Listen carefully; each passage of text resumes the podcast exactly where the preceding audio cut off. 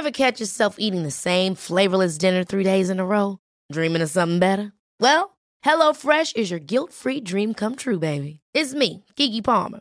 Let's wake up those taste buds with hot, juicy pecan-crusted chicken or garlic butter shrimp scampi. Mm. Hello Fresh.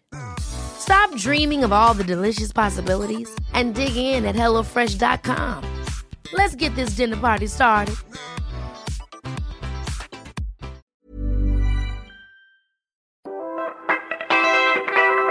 Hola amigos, ¿ya tienen planes para el fin de semana largo? Ya estoy aquí para darles opciones en caso de que todavía no se convenzan. Mi nombre es Ariana Bustos Nava, también conocida como la señorita etcétera, y bueno, mi objetivo es compartirles cada semana algunas alternativas para su tiempo libre. Espero que estén listos porque vamos a empezar. La guía del fin de semana, con la señorita etcétera. El Centro Nacional de las Artes es uno de los sitios en la Ciudad de México que más me gustan.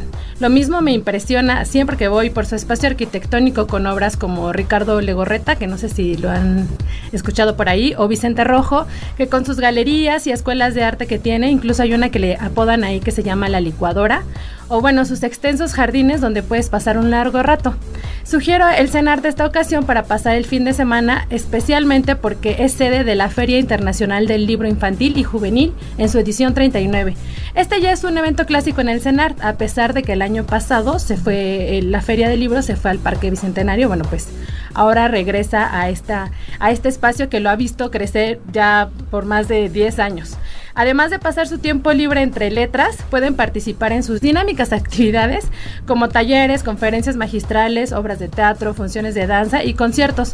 Ya les tengo un par de destacados como siempre porque ya saben que hay que estarle ahí buscando algo especial a todo el programa. Y bueno, el sábado 16 de noviembre, por ejemplo, va a haber cuentos de bichos e insectos para niños inquietos. El mismo sábado 16 y el domingo 17 habrá un rally de teatro literario. Y el lunes 18 una lectura dramatizada del Hobbit.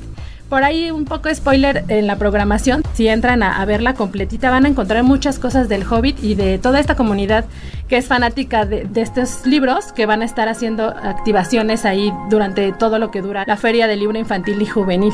Por cierto, el país invitado este año es Corea, así que seguro van a encontrar libros y algunas expresiones culturales de este país. La Feria Internacional del Libro Infantil y Juvenil comenzó el 8 y culmina el 18 de noviembre, así que súper buena opción para el lunes que muchos o la mayoría de, de, la población no trabaja o no va a la escuela. Y bueno, como les contaba, se llevará a cabo en el CENART, que está ubicado en Río Churubusco 79, Colonia Country Churubusco. La entrada es libre y otra de las cosas atractivas que tiene es que el estacionamiento también es gratuito. Para más info y actualizaciones, les sugiero seguir sus redes sociales.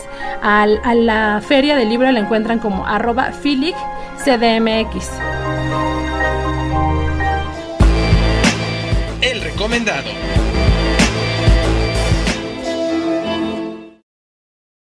Ahora vamos con la gustada sección El Recomendado para hablar de un evento que por experiencia propia les digo que estremece. Se llama Escalar y desde principios de noviembre se realiza en el Frontón México.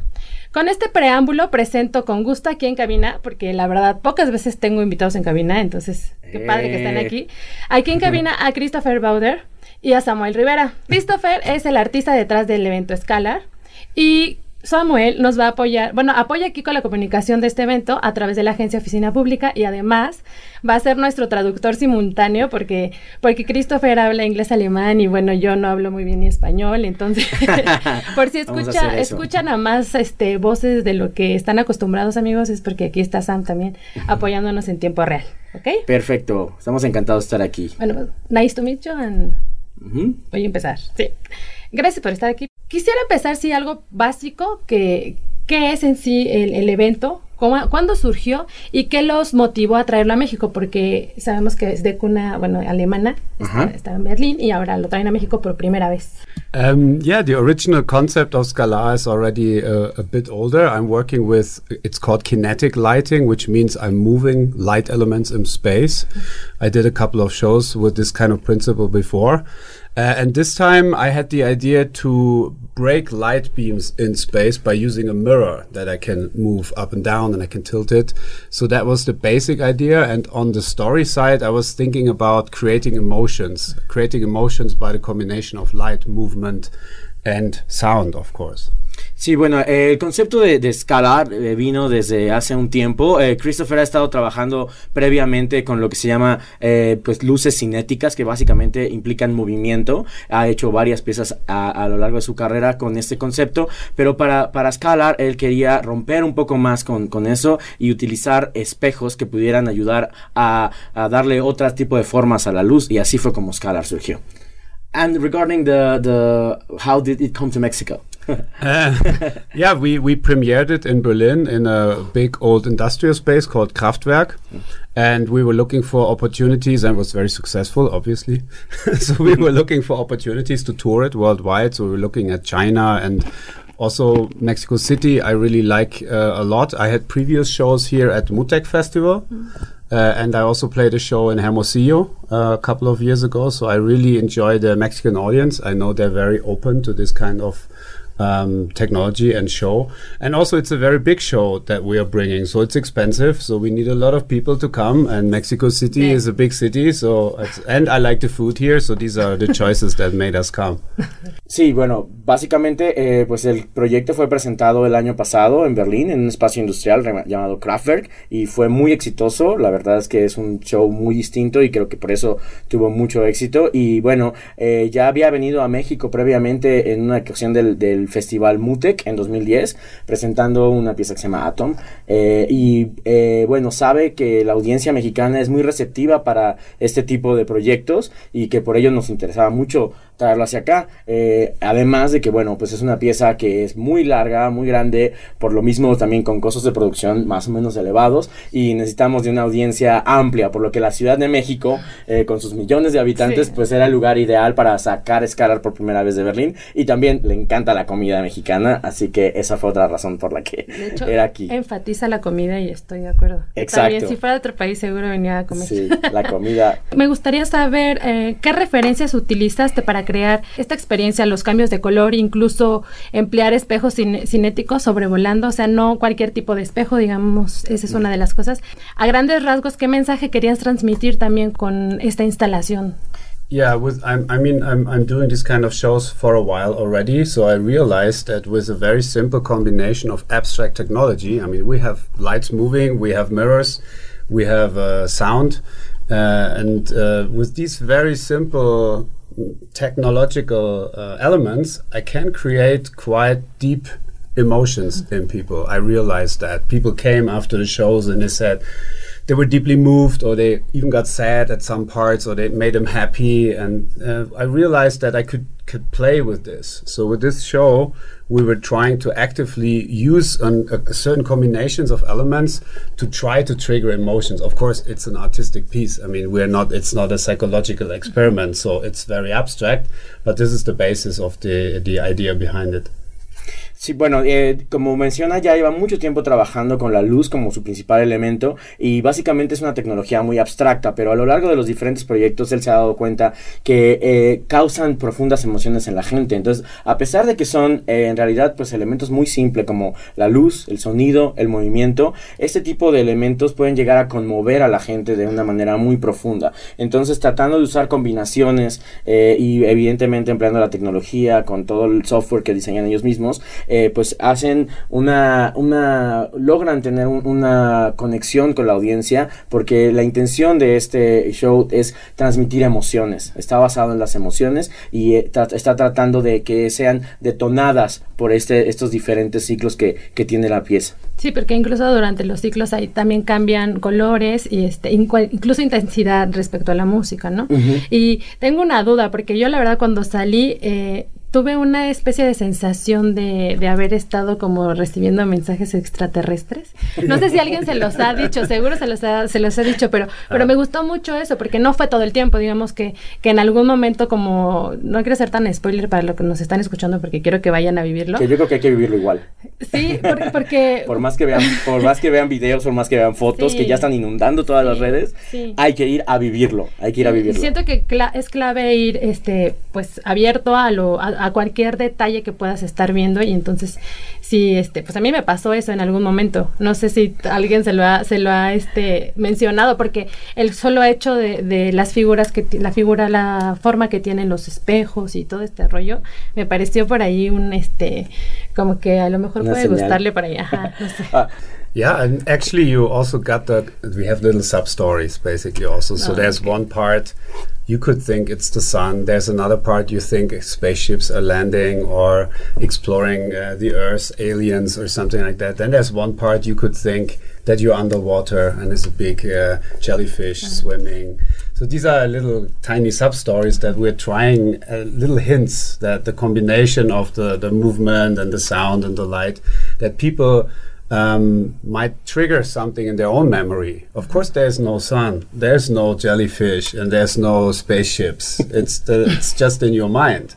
But if that if we can trigger those those memories or these stories that people have in their minds, then then that's basically what we want to achieve. We we just give you food for your own thoughts, basically, and what what you take out of it is that's your own story, basically.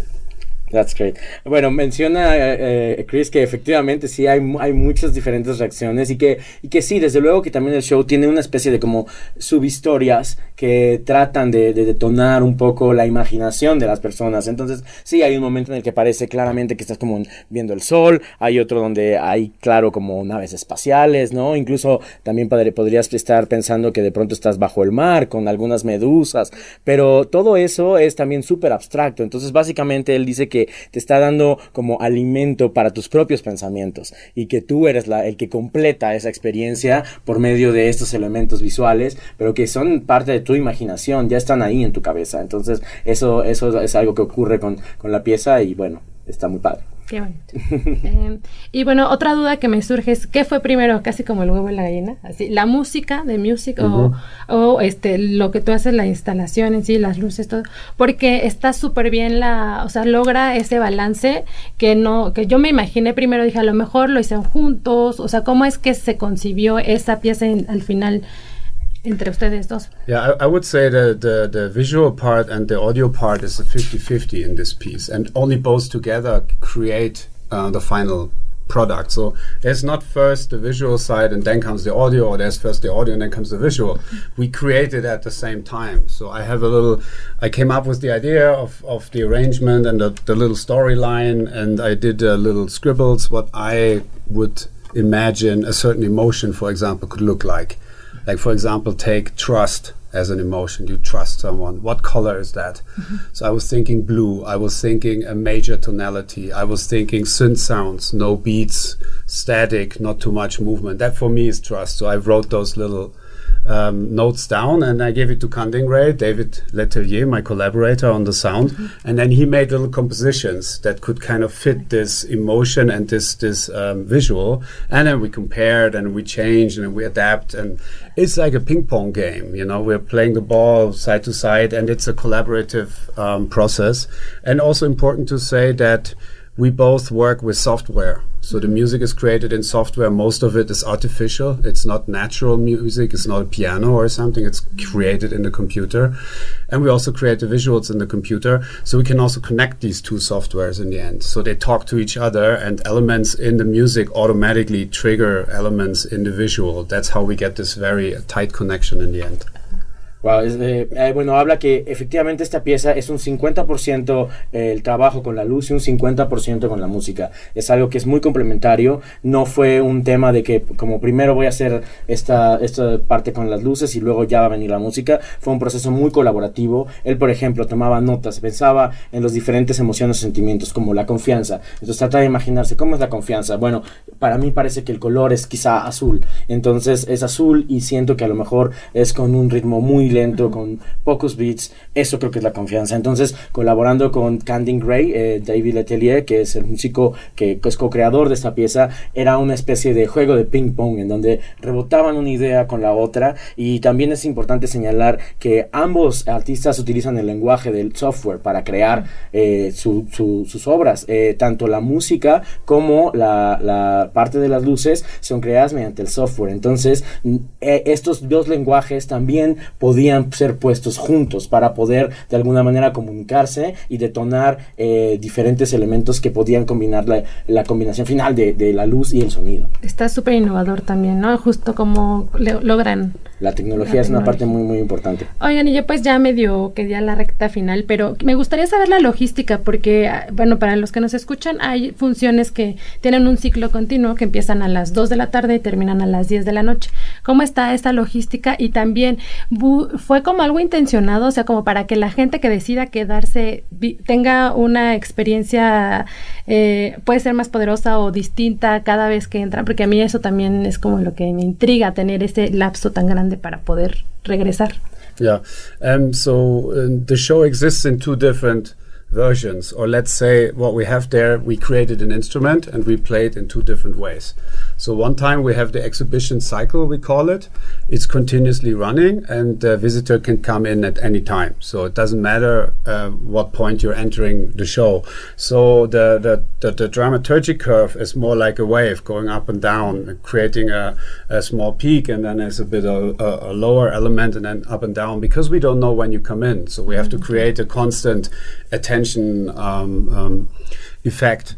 And um, we have i think six emotions five or six emotions uh, basic emotions in the exhibition cycle. People can stay as long as they want. Some people stay two or three hours. It's crazy. But uh, it's also not always exactly the same because it's created in software. It's always a, a little bit different. It's very organic and then, as a uh, complementary to this, we have the live show. The live show, me and David uh, Cunding Ray are present. We perform certain elements and variables uh, live because everything is computer programmed and based on, on variables and algorithms, we can change those in real time. So no performance is the same. And we have a clear beginning and an end. So we can start very small with small elements and then we build up to a peak and then uh, we have a, a defined end. So we can play totally different with the emotion of the uh, audience and we can also react to the audience depending it's like in a club when a, when a dj is playing they react to how the audience is in that night. So every performance we're doing is a little bit different. It's more intensive. It's more um, music driven there's a harder part which is almost like some people are dancing. It's like techno music in the club.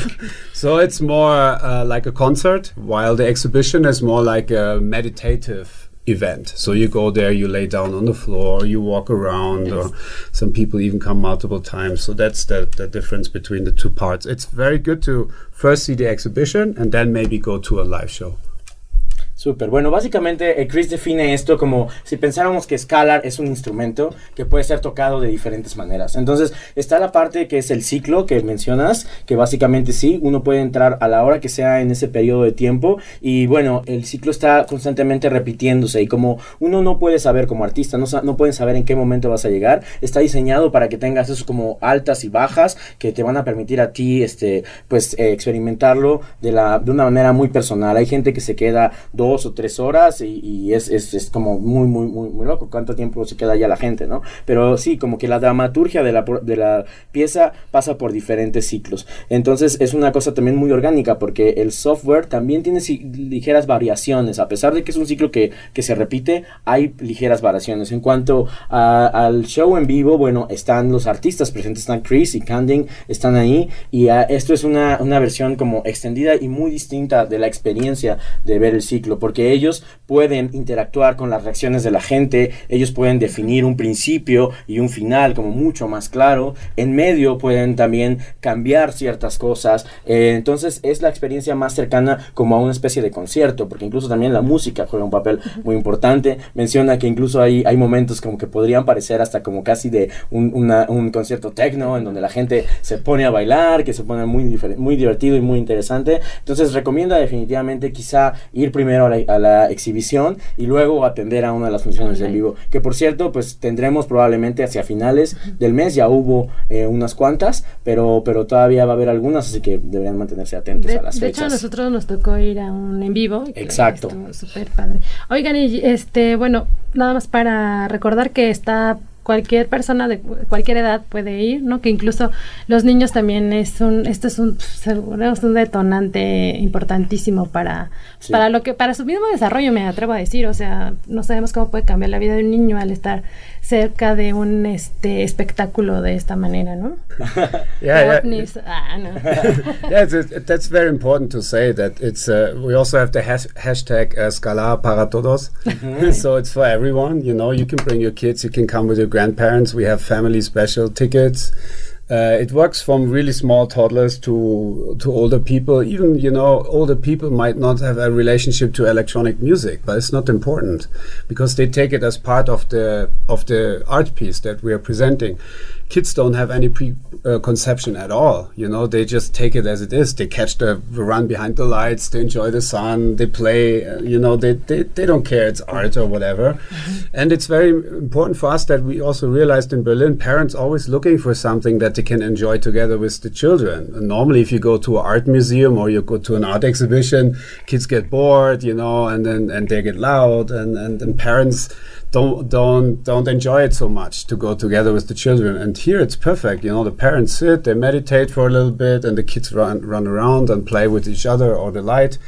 Um, so that it's very important to say that uh, this is really for everyone. Everyone is invited, and and we also have really good reception, even with the live shows. I mean, they're intense. Their parts are really loud. It's like heavy beats and so on the kids just with open eyes and they, they just enjoy it. We were never sure about it. We we had this experiment a couple of years ago with another show where um, the the festival we presented they asked us, "Can you do a children's show?" And we were like, not sure. You know, this is hard music. It's loud. It's dark. Sometimes it's completely dark. Children might be afraid. So we were like, well, we don't know. But if you want to try, and we were thinking, children, you know, like maybe nine, ten years old and older. That's what we thought. But then the, the parents came with the children on the arm. They were like newborns, basically. Mm. So we were like, oh my God, is that going to work?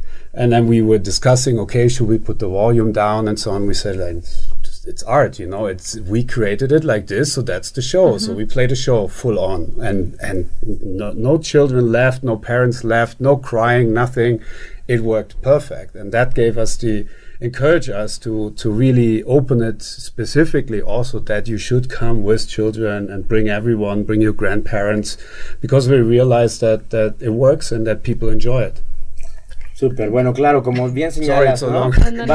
es, efectivamente una, una, experiencia que está pensada para todos. Incluso está precisamente el hashtag escalar para todos, porque sí es una pieza que puede disfrutarse desde niños pequeños hasta gente mucho más grande. Eh, de hecho, es muy interesante ver este tipo de experiencia como algo que de veras puede ser integral. Hay paquetes para la familia, porque muchas veces cuando unos padres quieren un plan de ir a un museo o algo y con los niños, bueno, los niños a veces se aburren o están distraídos, y acá, bueno, la verdad es que la reacción ha sido increíble, los niños empiezan a correr detrás de las luces, eh, están muy, muy receptivos a lo que está ocurriendo. Ellos, bueno, antes trataron de hacer como una, una pieza donde les preguntaron, oye, ¿podrían hacer un show para niños? Y dijeron, bueno, vamos a pensarlo porque no estamos muy seguros, pero bueno, vamos a, ver cómo, cómo reaccionan. Y primero empezaban si tenían que tener como ciertos cuidados con el, con el volumen, con la música, si iba a estar muy alto, porque a veces hay momentos que son un, un poco oscuros o muy intensos, ¿no? Entonces pensaban, ¿y qué pasará? ¿Los niños se espantarán? O se van a... Y no, la verdad es que la, la, la, forma en la que está creada la pieza hace que, que, sea muy interesante para cualquier audiencia y que, bueno, eh, puede regresar eh, varias veces y pueden estar como muy, eh, pues, es muy interesante la pieza para todos. Entonces, es una pieza que sí, es un plan para todo el mundo. Necesitamos que vengan.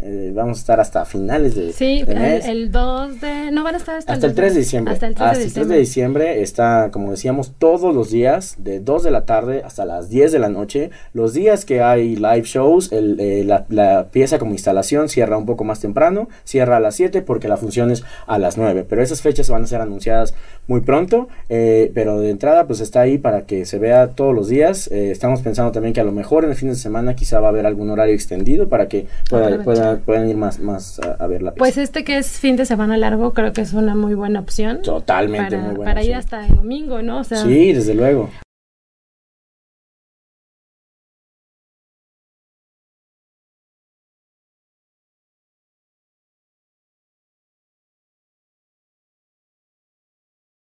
Lo que me interesó es que Christopher nos contara, eh, a partir de su expertise, eh, eventos, festivales o exposiciones que tienes en el radar para vivir experiencias que impliquen tal vez un poquito este tipo de sensaciones entre la luz y la música y toda esta cosa innovadora, pero que tengan el radar.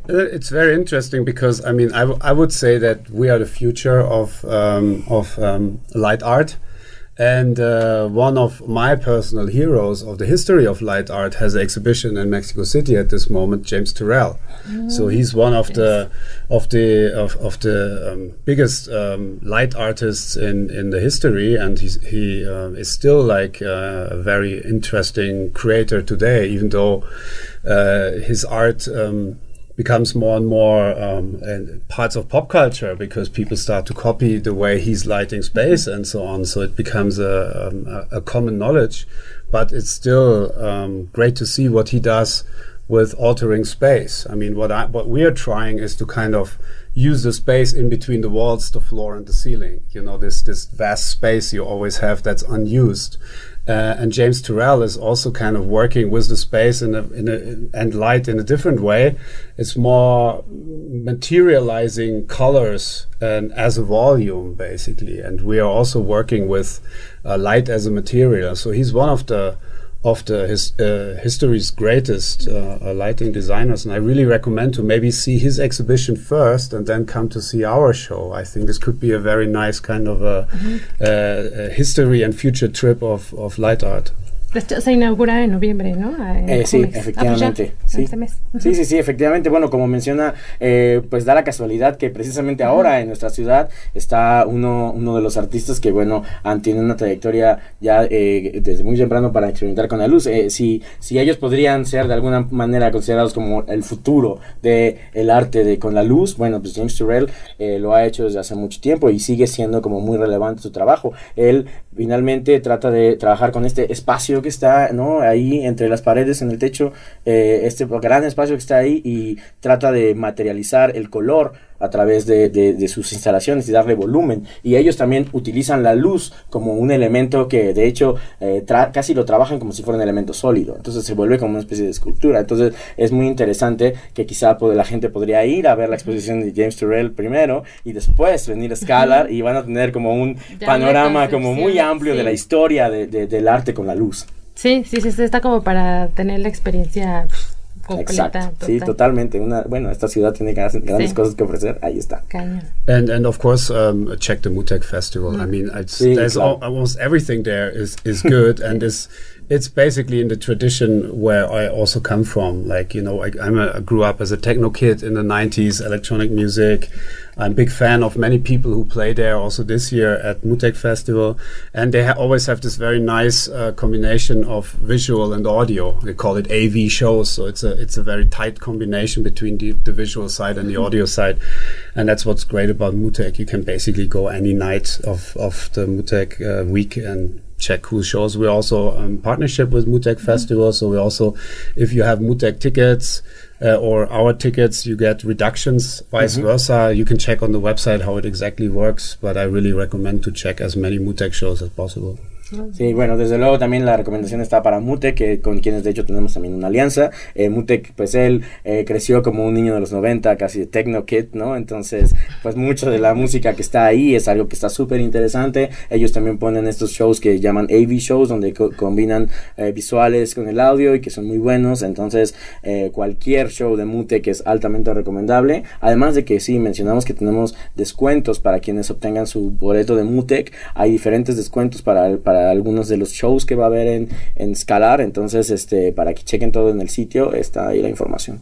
Buenísimo. Pues muchas gracias. No, al contrario. Por sus recomendaciones y Buenísimo. Y bueno, nada más por- como, para cerrar, que, que revisen las redes de arroba noiselove, arroba whiteboy-berlin y en, la, en el sitio de scalar.art pueden encontrar la sección de México donde está toda la información respecto a fechas, a boletos, eh, a las diferencias que hay. Si quieren ver un poco más, hay fotografías, hay videos, pero como digo, no importa cuántas fotos y cuántos videos vean en las redes, de verdad que nada se compara con la experiencia de ir a vivirlo, porque es, es un show que tiene que vivirse. Estoy totalmente de acuerdo. Pues muchísimas gracias.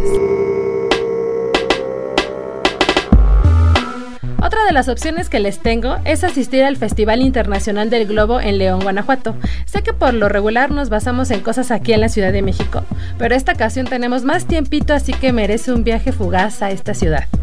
Les cuento más detalles para que se animen. El Festival Internacional del Globo cumple 18 ediciones este año. Además es considerado el tercero más grande del mundo porque logra que vuelen al mismo tiempo hasta 200 globos. Se llena todo el cielo de globos.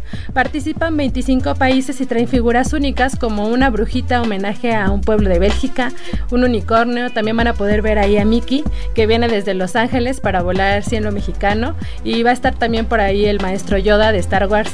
Además de la exhibición de aerostáticos, hay actividades adicionales como talleres, exposiciones, un área de inflables que se me antoja mucho porque dicen que son muchas opciones como para estar trepado ahí en los inflables, el Zeppelin Show y conciertos de distintos géneros musicales. Está súper diverso porque una noche va a haber música electrónica, otra va a haber pop y otra hasta regional mexicano para agarrarle a cualquier gusto del asistente que vaya, ¿no? No tiene un costo adicional, es el precio del boleto, entonces me parece una opción muy atractiva. Además, hay dos horas importantes durante el festival. Una que es el amanecer, onda 6 de la mañana, que es cuando, cuando empiezan a, a subir los 200 globos. Y otra al anochecer, pues habrá un show de luz y tecnología. Este me lo contaron hace poco. De hecho, eh, según se supone que es como primicia, espero que sí. Pero se llama Star Dance y lo que me contaron es que son drones, son 150 drones aproximadamente, que hacen ahí un show con luces, hacen, crean figuras y se alinean al ritmo de la música y están aparte los globos. O sea, siento que está para estar todo el tiempo viendo al cielo, ¿no? El boleto cuesta menos de 150 pesos y para los que estamos en la Ciudad de México nos queda, León nos queda alrededor de 5 horas aprox. Yo voy a viajar para allá el jueves en la noche, entonces voy a llegar tempranito la inauguración porque pues para estar ahí compartiendo las cosas en las redes de- del Sol de México y la señorita etcétera. Si se animan ahí, seguro allá nos vemos o nos estaremos compartiendo información de qué cosas este, están, están experimentando ustedes allá.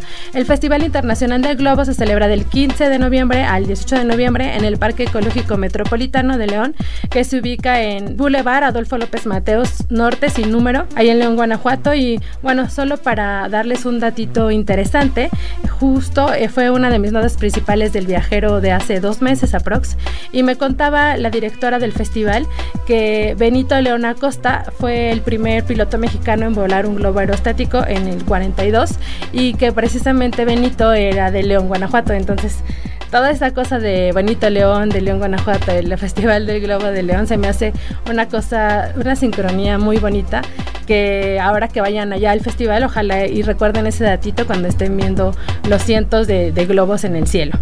Si quieren saber más detalles, aquí sí les sugiero estar pendientes de las redes del Sol de México porque por allá voy a estar haciendo la cobertura total. Y bueno, qué buen plan para este fin de semana largo. Así llegamos al final del episodio 30. 30, 30. Mitzi hasta abrió la boca, así no lo puedo creer. Gracias a los que nos acompañan cada semana. Espero disfruten mucho las actividades que sugiero y si van a otras, pues inviten. Gracias a Mitzi Hernández, amiga y productora de este podcast, que sin ella estos 30 episodios no serían posibles. Y están escuchando muy pronto. Hasta la próxima. Si has decidido pasar tus días de descanso en casa, te recomendamos Es en serie con lo mejor de la pantalla chica, disponible en Spotify, Apple Podcast y Google Podcast.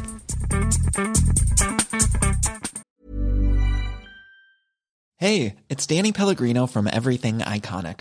Ready to upgrade your style game without blowing your budget? Check out Quince. They've got all the good stuff shirts and polos, activewear, and fine leather goods, all at 50 to 80% less than other high end brands. And the best part? They're all about safe, ethical, and responsible manufacturing. Get that luxury vibe without the luxury price tag. Hit up quince.com slash upgrade for free shipping and 365 day returns on your next order. That's quince.com slash upgrade.